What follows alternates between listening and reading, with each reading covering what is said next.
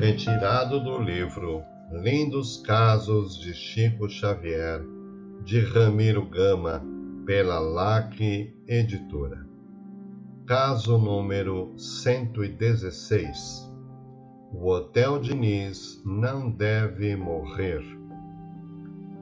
No ano de 1956, visto que seu hotel estava condenado pela prefeitura local, que planejava cortar-lhe a frente para prolongar a rua Herbster, paralela à estação, resolve não tirar a licença para o ano de 1957.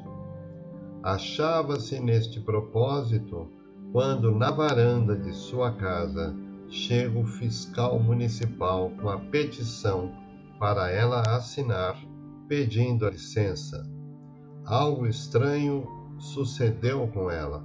Esqueceu de tudo e, com as mãos trêmulas, assinou a petição com uma letra bem diferente. Daí a instante, o Chico apareceu-lhe e disse-lhe: Naná, sua mãe me apareceu e pede para você não abandonar esta casa. O Hotel Diniz não deve morrer e a rua não vai passar por aqui. Você pode fazer as reparações desejadas e o dinheiro vai aparecer abençoadamente. E foi sua mãe quem fez você assinar o pedido de licença. E tudo sucedeu como o Chico prenunciara.